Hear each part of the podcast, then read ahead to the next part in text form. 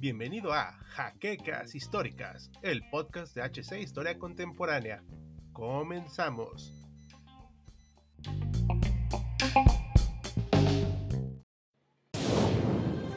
Bienvenidos a HC Historia Contemporánea, la página histórica por excelencia.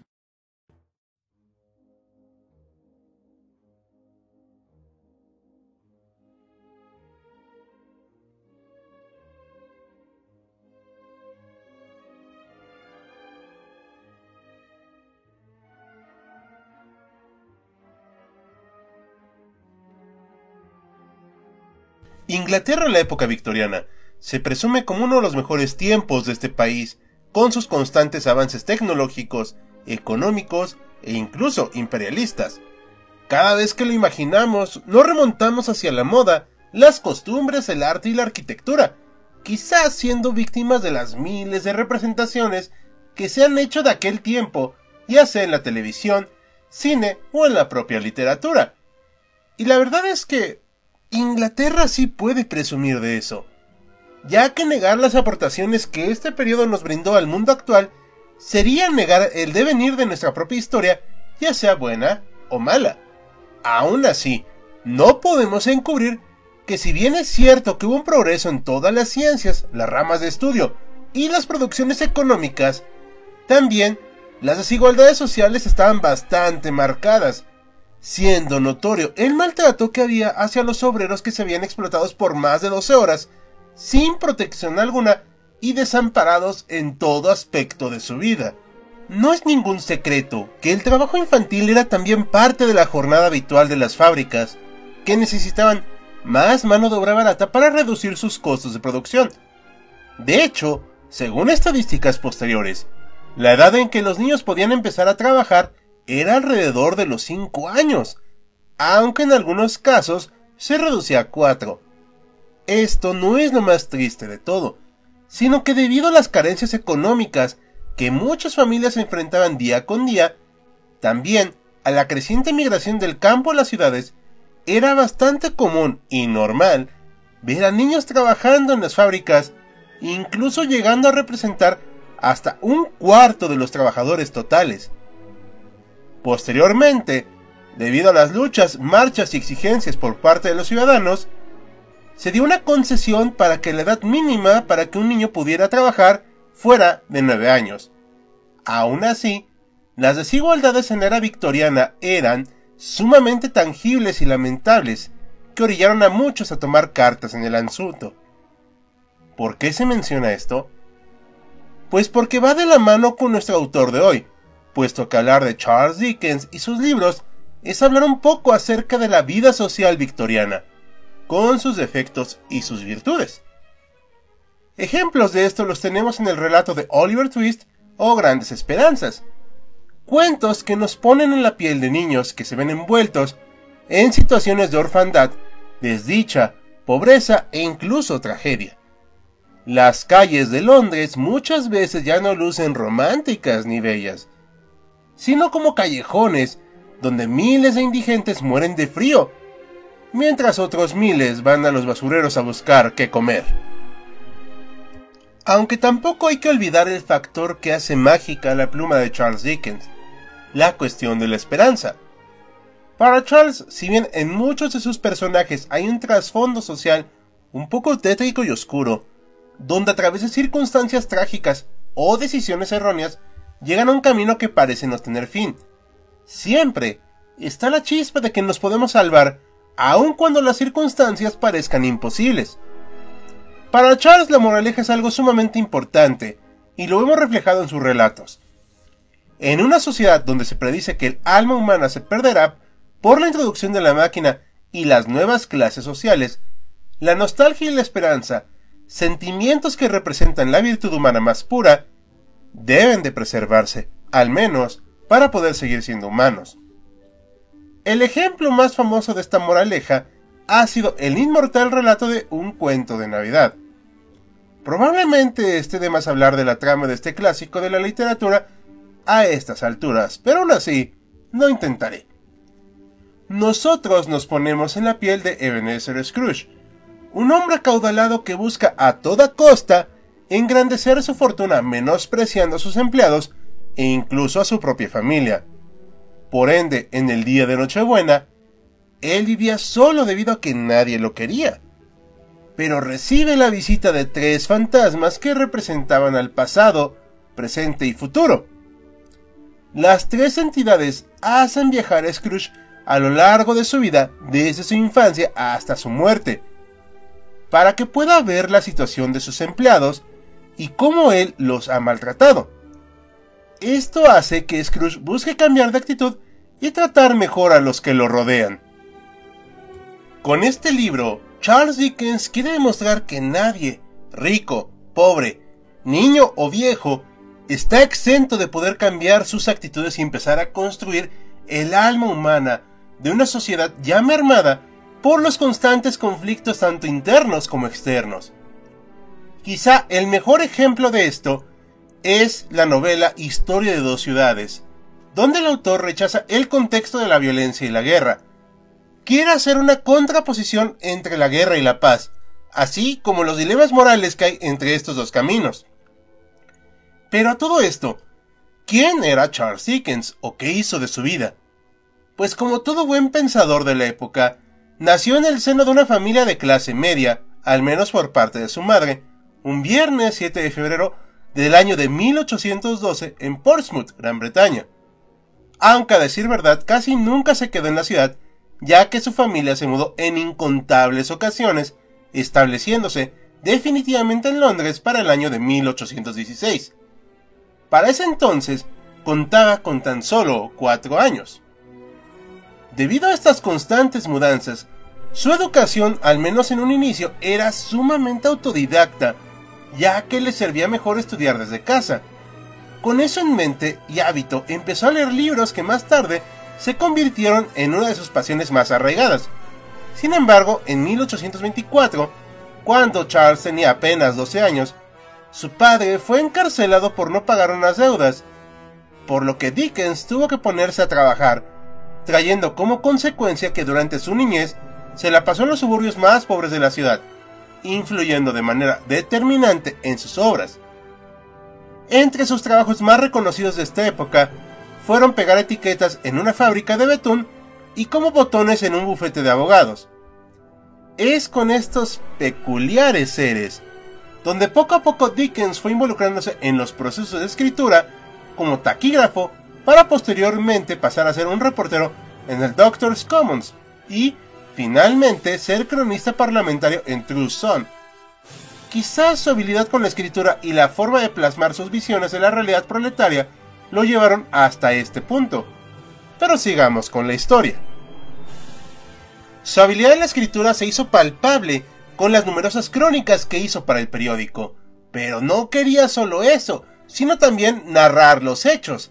Es así que en 1829 empieza su labor como reportero donde asistió a numerosos juzgados, donde presenció el devenir de una infinidad de personas así como diversos puntos de vista. En 1831 es contratado para ser reportero en el Mirror of Parliament, otro de los periódicos más afamados de la época, aunque no se quedó solo ahí, ya que en los años subsiguientes Dickens comenzó a colaborar en numerosas revistas como la de Monthly Magazine, donde de hecho en 1833 publicó su primera historia titulada Dinner at Popular Work. Dickens, como buen aficionado a la obra de Shakespeare e incluso del español Miguel de Cervantes, la vida artística y teatral no le fue indiferente. El glamour, la puesta en escena, la tragedia, la comedia y todos sus devenires hicieron que se enamorara de este género, hasta el punto de que quiso ser actor teatral, profesión que no pudo conseguir. Pero su trabajo periodístico le estaba dando frutos y nuevas oportunidades para su otra afición, escribir. En 1834 empezó a trabajar en el Morning Chronicle como periodista político adoptando el seudónimo de Boss, seudónimo que también usó en múltiples relatos cortos publicados desde 1833 y que para 1836 fueron compilados en dos volúmenes bajo el nombre de Sketches by Boss. Ese mismo año, Dickens publicó su primera novela como era costumbre en esa época de forma seriada, es decir, siendo publicada por fragmentos dentro de los titulares. El nombre de esa primera novela es The Pickwick Papers. También ese año es donde se casó con Catherine Hogarth, quien era la hija de uno de sus editores. Con ella tuvo alrededor de siete hijos y tres hijas, siendo el primero Charles nacido en 1837, fecha en la que comenzó a publicar Oliver Twist, proseguida en 1838 por Nicholas Nickleby, en 1840 por The Old Curiosity Shop y en 1841 por Barnaby Roach. Dickens empezó a ganar fama y fortuna por lo que su interés por los viajes, costumbre adoptada por el romanticismo, se hizo realidad siendo su primera parada a Canadá y a Estados Unidos para el año de 1842, y que retrató fielmente en su manuscrito American Notes. Lamentablemente, su estadía en el último país no fue del todo grata para el ya afamado escritor. Todo había empezado de la mejor de las maneras, con un recibimiento bastante caluroso al arribo de este en estas tierras, e incluso crearon un baile en su honor en la ya consolidada ciudad de Nueva York. Dickens aceptó gustoso, aunque como buen activista humano, no vio con tan buenos ojos las esculturas que le hacían en su honor. No solo eso, sino que también fue sumamente acosado por los fanáticos que buscaban su presencia sea donde fuera, algo que le irritó ya que quería privacidad. Luego muchas empresas lucraron con su imagen y fama, vendiendo bustos de este, dibujos inspirados en sus novelas e incluso objetos personales de él, que muchos de ellos, por no decir todos, eran falsos. Además, Dickens desaprobó las costumbres y malos modales que muchos estadounidenses tenían e incluso los denominó como personas no suficientemente inglesas. Por más humanista que fuera, aún era un ser humano con prejuicios y gustos particulares, ¿no creen? Pero la cosa no acabó aquí, ya que Dickens quiso viajar a Washington para ver cómo funcionaba la democracia dentro del país. Pues Dickens se llevó una tremenda decepción ya que él argumentaba que los políticos se movían por dinero y no por ideales, algo que iba en contra de su mentalidad. Y luego estaba el tema de la esclavitud que para Dickens era súper mal visto. Por lo que enojado, se dispuso a volver a Inglaterra, cerrando sus vínculos con los Estados Unidos. Una de las novelas donde se ve su visión de este país, fuera de American Notes, es la de Martin Chuzzlewit, donde incluso llega a satirizar al país, cosa que ofendió mucho a los estadounidenses. La relación estaba rota.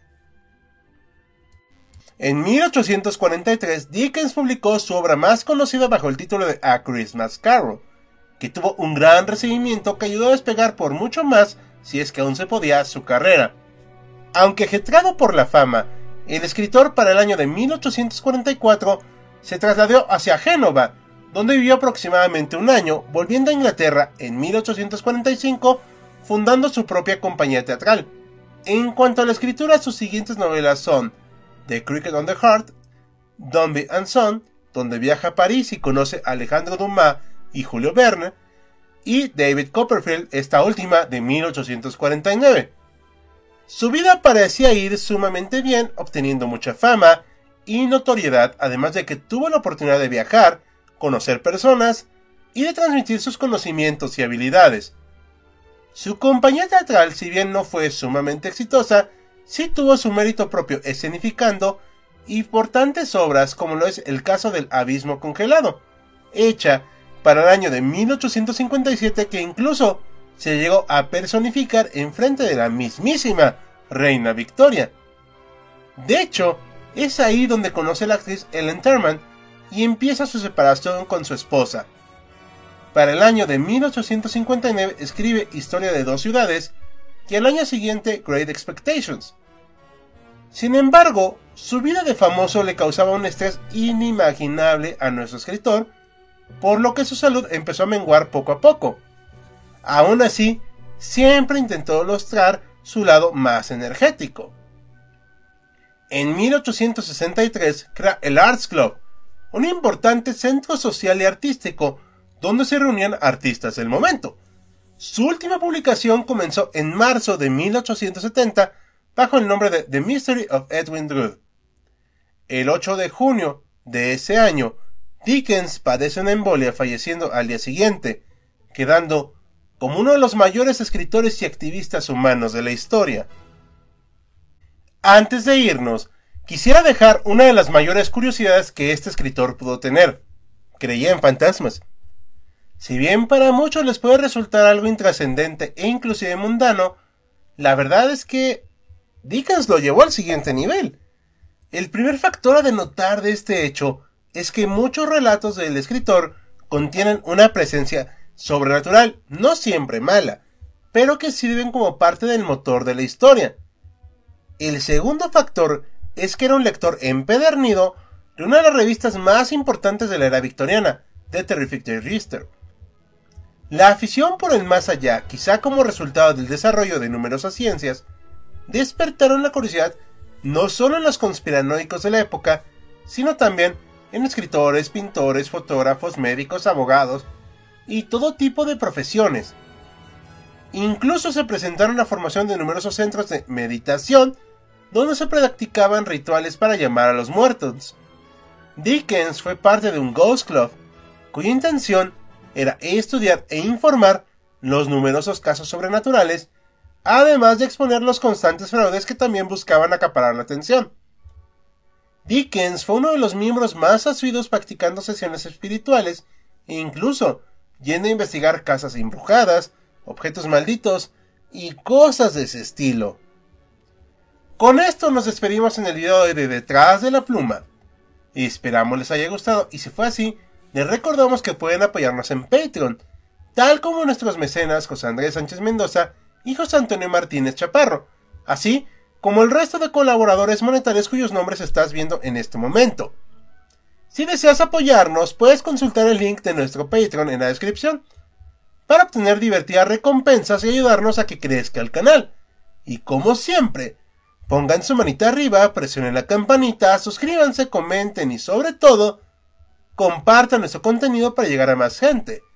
Sin más que añadir, nos acompañó Hal despidiéndose con un guion de No Detective ya nos veremos en la siguiente entrega.